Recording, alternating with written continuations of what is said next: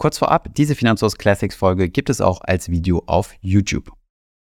Hallo und herzlich willkommen zu dieser neuen Podcast Folge. In der heutigen Folge geht es um ein Thema, zu dem ihr uns sehr häufig befragt habt. Nämlich mit der geänderten Zinssituation sind einige Produkte attraktiver und einige Produkte weniger attraktiv geworden. Zu denen, die attraktiver geworden sind, zählen die sogenannten Geldmarktfonds. Und mit denen beschäftigen wir uns in der heutigen Folge. Wir werden uns einmal anschauen, was Geldmarktfonds sind, wie sie funktionieren, wie sie sich von Tagesgeld unterscheiden und was die entsprechenden Vor- und Nachteile von Geldmarkt und Tagesgeld ist. Viel Spaß bei dieser Folge.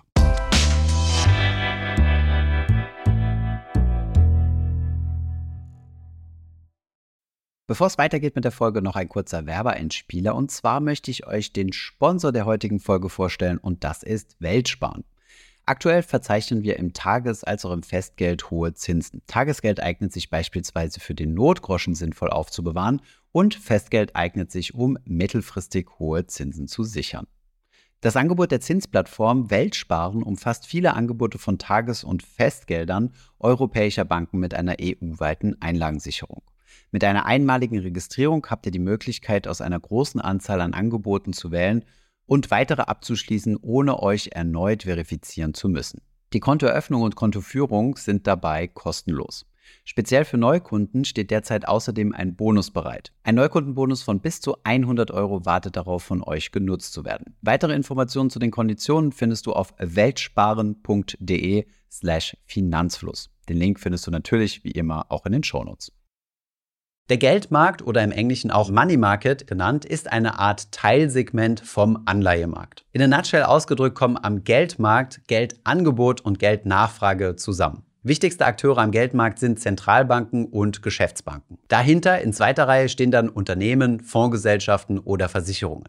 Am Geldmarkt treffen sich also diejenigen, die kurzfristig Geld zu verleihen haben und diejenigen, die kurzfristig Geld benötigen. Aus Angebot und Nachfrage entsteht dann der sogenannte Geldmarktzins. Dieser Geldmarktzins wird sehr stark durch den Leitzins der Europäischen Zentralbank beeinflusst. Tatsächlich gibt es aber diesen klassischen Leitzins, den ich gerade in Anführungszeichen gesetzt habe, gar nicht, denn es gibt mehrere Zinsen, die die Zentralbanken zur Verfügung stellen. Das eine ist der Einlagenzins. Dieser liegt derzeit bei der Europäischen Zentralbank bei 3,25 Prozent. Zu diesem Zinssatz können Banken bei der EZB Geld einlagern und bekommen dann diese 3,25 Prozent. Dann gibt es noch den Spitzenrefinanzierungssatz. Dieser liegt derzeit bei 4%. Und zu diesen 4% können sich Banken von der Europäischen Zentralbank Geld leihen. Das eine ist also sozusagen die Obergrenze und das andere ist die Untergrenze. Und dementsprechend muss der Geldmarktzins, also der Zins, der quasi am Geldmarkt ausgehandelt wird zwischen Angebot und Nachfrage, zwischen diesen beiden Leitzinsen liegen. Wenn Banken oder Kreditinstitute sich also nicht direkt bei der EZB Geld leihen möchten oder dort Geld einlagern möchten, dann können sie das Ganze auch über den Geldmarkt abwickeln. Kommen wir jetzt mal zur Frage, wie diese Geldmarkt-ETFs oder Geldmarktfonds funktionieren. Wir haben ja festgestellt, dass das Ziel von Geldmarktfonds ist, einen der drei Leitzinsen der Europäischen Zentralbank, nämlich die Einlagenfazilität, abzubilden. Jetzt ist es so, dass Fondsgesellschaften keine Möglichkeit haben, Geld in der Einlagenfazilität zu hinterlegen, also Geld an die Zentralbank zu hinterlegen, um dann den Leitzins zu bekommen. Deswegen orientieren sich die Geldmarktfonds an einem Geldmarktindex, dem sogenannten Euro Short-Term Rate oder abgekürzt ESTA. Der ESTA-Zins ergibt sich aus den tatsächlichen Transaktionen, die Banken am Geldmarkt tätigen. Diese Transaktionen werden dann an die Europäische Zentralbank gemeldet. Also wenn eine Bank einer anderen Bank kurzfristig Geld leiht zu einem gewissen Zins, dann wird dieser Zins an die Europäische Zentralbank gemeldet und aus all diesen Transaktionen kumuliert ergibt sich dann der ESTA. Der Vorgänger des ESTAs hieß übrigens EONIA, falls euch das mal über den Weg läuft. Und es gibt eine kleine Umrechnung. Der EONIA entspricht nämlich dem ESTA plus 0,085 Prozent. Das ist für euch aber nur relevant, wenn ihr euch alte Geldmarktfonds anschaut. Die haben sich nämlich an diesem Ionia orientiert. Die neue Referenz ist der Ester mit diesem kleinen Umrechnungsfaktor von, wie gesagt, 0,085 Prozent. Dementsprechend ist also das Ziel von Geldmarktfonds, den Ester plus einen kleinen Schnaps obendrauf, nämlich 0,085 Prozent, abzubilden. Wie geschieht das jetzt konkret? Fondsgesellschaften können ja nicht an der Einlagenfazilität der Europäischen Zentralbank teilnehmen. Das heißt, sie können nicht einfach ihr Geld bei der Europäischen Zentralbank anlegen und dort den Leitzins kassieren. Deswegen gibt es zwei Möglichkeiten, wie man diesen Esterzins am besten abbildet. Die einfachste Möglichkeit ist diejenige, die die meisten ETFs wählen, nämlich einfach per Swap-Geschäft. Ein Swap-Geschäft ist ein Tauschgeschäft, bei dem sich der ETF-Anbieter einfach eine Bank sucht, die einem verspricht, diesen Ester-Zins zu bezahlen und dafür bekommt sie etwas anderes im Gegenzug. Beispielsweise die Rendite eines Anleihen- oder Aktienportfolios. Durch dieses Swap-Geschäft stellt also der ETF-Anbieter sicher, dass er die Ester-Zinsentwicklung abbilden kann. Eine weitere Möglichkeit, die echte Geldmarktfonds anwenden, ist, das Geld in sehr kurzlaufende Anleihen zu investieren. Per Definition sind alle Anleihen, die eine kürzere Laufzeit als zwölf Monate haben, also alles unter zwölf Monate, Geldmarktanleihen.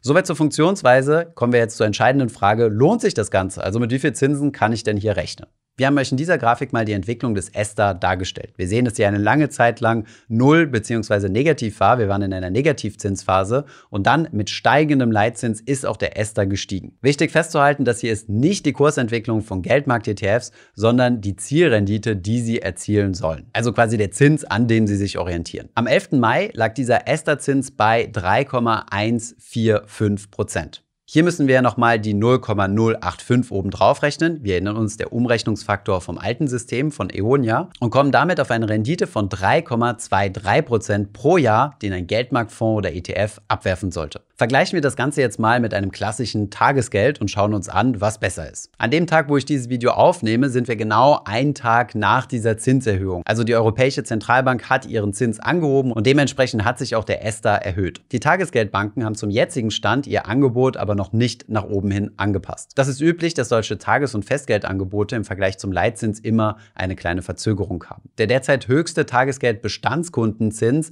den wir in unserem Tagesgeldrechner haben, ist derzeit die Renault Bank mit 2,3 Prozent, wenn wir mal die ganzen Bonuszinsen, also Log-Angebote außen vor lassen. Vergleichen wir also mal die aktuell 2,3 Prozent, die wir auf dem Tagesgeldkonto bekommen können, mit dem Zins des Geldmarktes. Wir haben ja eben festgehalten, dass das Ziel bei 3,23 Prozent liegt. Hiervon müssen wir die Kosten für ein Geldmarkt-ETF nochmal abziehen. Der liegt in der Regel bei 0,1 Prozent. Es gibt teure, es gibt aber auch etwas günstigere. Außerdem müssen wir diesen ETF auch kaufen und damit haben wir Kaufkosten über den sogenannten Spread. Den haben wir uns zum heutigen Tag einmal angeschaut. Um 17.40 Uhr ungefähr lag der bei 0,3 Prozent. Wir kaufen den Geldmarktfonds also 0,3 Prozent teurer. Dementsprechend müssen wir das von der Zielrendite wiederum abziehen. Ordergebühren beim Kauf haben wir jetzt mal nicht berücksichtigt. Bei manchen Brokern, beispielsweise bei der ING, gibt es beim Verkauf aber Gebühren. In diesem Fall von 0,3 Prozent. Also auch die müsste man dann fairerweise von der Rendite abziehen. Insgesamt ziehen wir von der Zielrendite, also von den 3,23, also 0,7 Prozent ab und kommen dann auf eine geschätzte Rendite, die schlussendlich dann bei euch Anlegern ankommen würde, von 2,53 Prozent. Oder wenn man komplett ohne Ordergebühren rechnen möchte, von 2,83 Prozent. Wir stellen also fest, die Zielrendite liegt ein kleines bisschen über dem aktuell besten Angebot im Tagesgeld. Wenn man die ganzen Bonuszinsen, die man bei Neueröffnung als Kunde bei vielen Banken bekommen kann,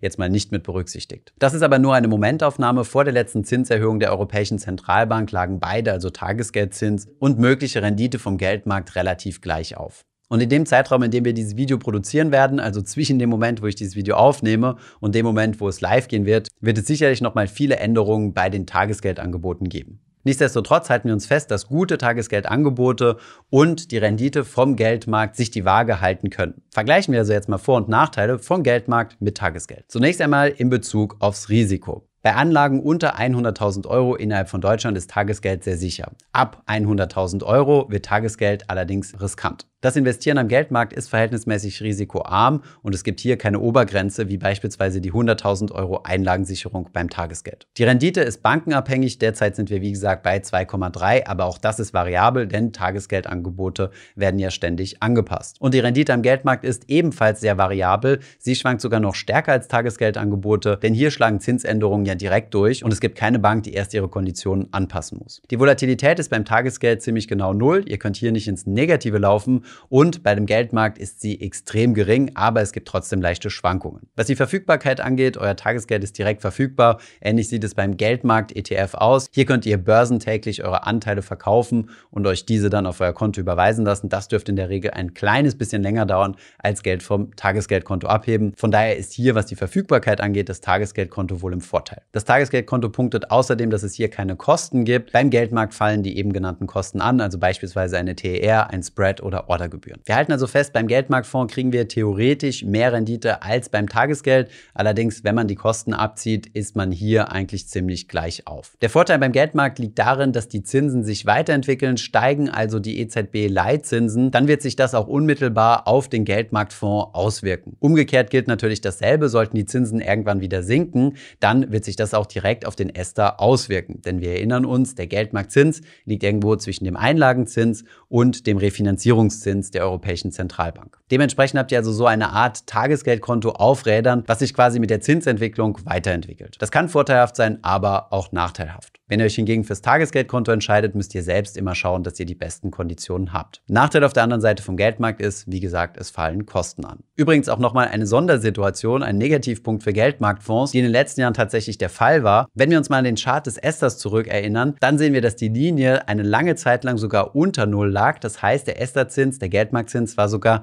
negativ gewesen und das wirkt sich natürlich auch auf Geldmarktfonds aus. Theoretisch wäre es auch möglich, dass Tagesgeldkonten negative Zinsen aufweisen. Das haben wir in der Praxis aber in den letzten Jahren nicht gesehen. Soweit einmal der Vergleich zwischen Tagesgeld und Geldmarkt. Kommen wir jetzt einmal zu den Risiken. Welche Risiken haben Geldmarktfonds? Zunächst einmal ein Risiko, was relativ niedrig ist, das sogenannte Kontrahentenrisiko, das gerade dann zustande kommt, wenn ein Swap-Geschäft den Zins abbilden soll. Dieses Risiko ist aber relativ gering, da solche Swap-Geschäfte immer besichert oder sogar übersichert werden. Das nächste Risiko ist das sogenannte Zinsänderungsrisiko. Dieses Risiko ist ein maßgebliches bei Anleihen. Vielleicht erinnert ihr euch noch an den relativ unintuitiven Zusammenhang zwischen Zins und Anleihekurs. Wenn die Zinsen steigen, hat das eine negative Auswirkung auf die Anleihekurse. Diese fallen dann nämlich. Und umgekehrt ist es genauso der Fall, wenn die Zinsen fallen, dann steigen die Anleihekurse.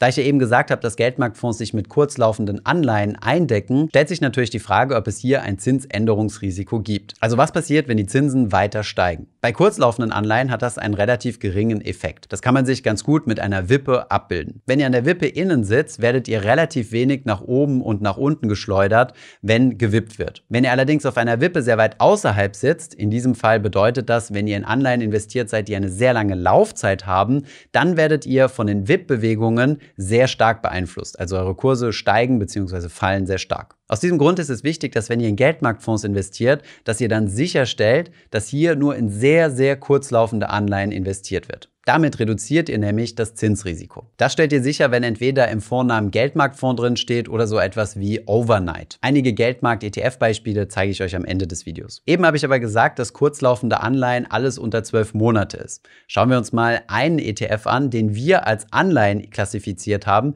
den man aber auch als Geldmarkt klassifizieren könnte, nämlich diesen APREX Government Germany 0 bis 1 Jahr. Dieser investiert in deutsche Staatsanleihen mit einer Restlaufzeit von maximal einem Jahr. Und hier sehen wir auch schon, schon, wenn wir uns den Kurs einmal genauer anschauen, dass dieser auch stark schwankt und auch negativ auf Zinssteigerungen reagiert. Also hier in dieser Zeit wurden neue Zinserhöhungen entschieden und das wirkt sich negativ auf den Anleihekurs aus. Aus diesem Grund gilt, je kürzer die Laufzeiten der enthaltenen Anleihen, desto geringer das Zinsrisiko. Oder um das Ganze noch einfacher darzustellen, ihr entscheidet euch einfach für ein Swap-basiertes Produkt. Da bekommt ihr dann genau den Ester abgebildet und braucht euch über Zinsänderungsrisiken wenig Gedanken machen. Ein weiteres Risiko bei Geldmarktfonds ist ein Liquiditätsrisiko, dass ihr also kurzfristig nicht an euer Geld herankommt. Das ist nämlich genau im Jahr 2007, 2008, also in der großen Finanzkrise, bei vielen Geldmarktfonds passiert. Viele Investoren wollten an ihr Geld, wollten ihr Geld aus Geldmarktfonds abziehen.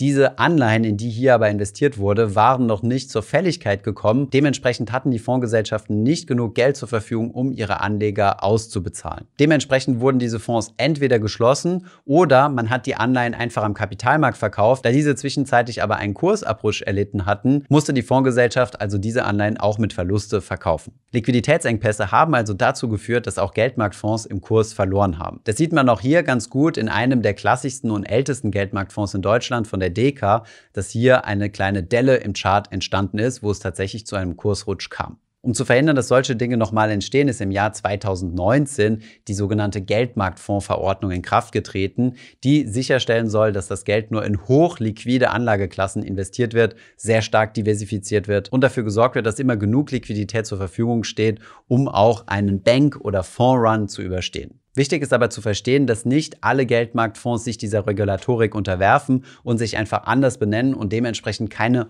offiziellen Geldmarktfonds sind. Das ist zum Beispiel viel der Fall bei ETFs. Diese heißen dann nicht Money Market, sondern einfach Overnight, haben aber trotzdem als Ziel, den ESTA abzubilden. Soweit zu den Risiken. Kommen wir mal zur Frage, für wen lohnen sich denn jetzt diese Geldmarktfonds oder ETFs? Fall Nummer eins: ihr habt mehr als 100.000 Euro, das ihr gerne auf dem Tagesgeldkonto parken würdet. In dem Fall lohnt es sich dann, alles über die 100.000 Euro in Geldmarktfonds zu investieren, denn sie haben den Vorteil, dass sie im Kurs kaum schwanken, ähnliche Renditen abwerfen wie das Tagesgeld und als Sondervermögen gehandhabt werden, also gar nicht in die Einlagensicherung mit eingezählt werden müssen. Wenn ihr außerdem sicher gehen wollt, dass ihr immer den aktuellen Zins bekommt, dann könntet ihr auch über Geldmarkt nachdenken. Auf der anderen Seite passen auch Banken ihre Tagesgeldangebote derzeit ständig an, also werdet ihr auch hier auf eine etwas längere Sicht auch immer den aktuell geltenden Zins bekommen, wenn ihr euch nach den besten Angeboten umschaut.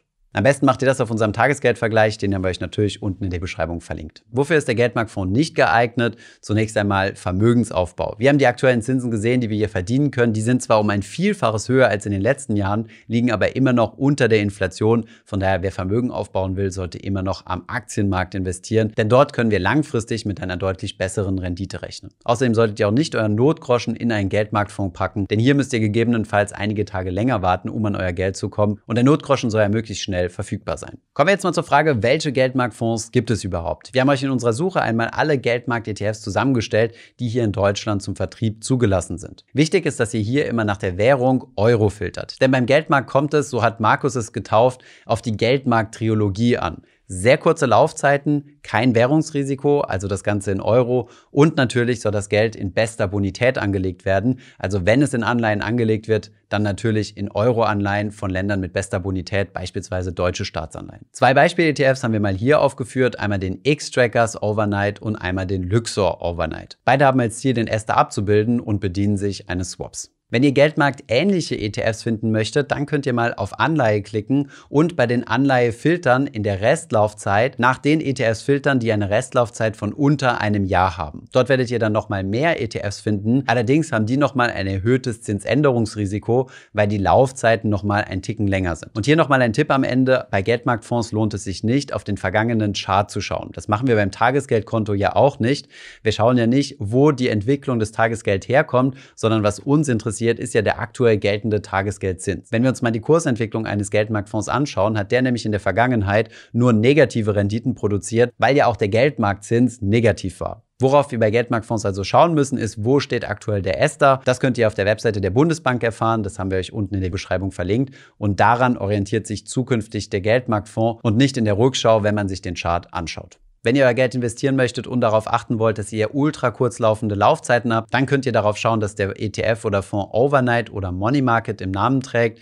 Wenn ihr etwas seht von 0 bis 6 Monaten oder 0 bis einem Jahr, dann sind das nicht mehr ultra kurzlaufende Laufzeiten. Das ist dann zwar nicht tragisch, aber seid euch bewusst, dass ihr hier trotzdem dann ein erhöhtes Zinsänderungsrisiko habt. Das war soweit auch schon unser Video zum Thema Geldmarkt. Ich hoffe, es hat euch gefallen. Ich habe, wie gesagt, in den Streams extrem viele Fragen dazu bekommen. Und das ist mal wieder so ein typisches Produkt, was durch die Zinswende wieder an Interesse gewonnen habt. Jetzt versteht ihr dieses Produkt hoffentlich und könnt es einordnen und mit Tagesgeld vergleichen. Unten in der Videobeschreibung findet ihr dann nochmal den Link zu unserer ETF-Suche, wo ihr diese Geldmarkt-ETFs findet und natürlich den Link zu unserem Tagesgeld-Vergleich.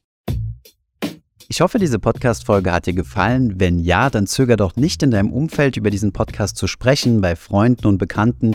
Ich denke, es gibt auch in deinem Umfeld viele Menschen, die sich für das Thema finanzielle Bildung interessieren oder interessieren sollten. Wenn du auf iTunes bist, würden wir uns auch freuen, wenn du uns eine positive Bewertung dalässt.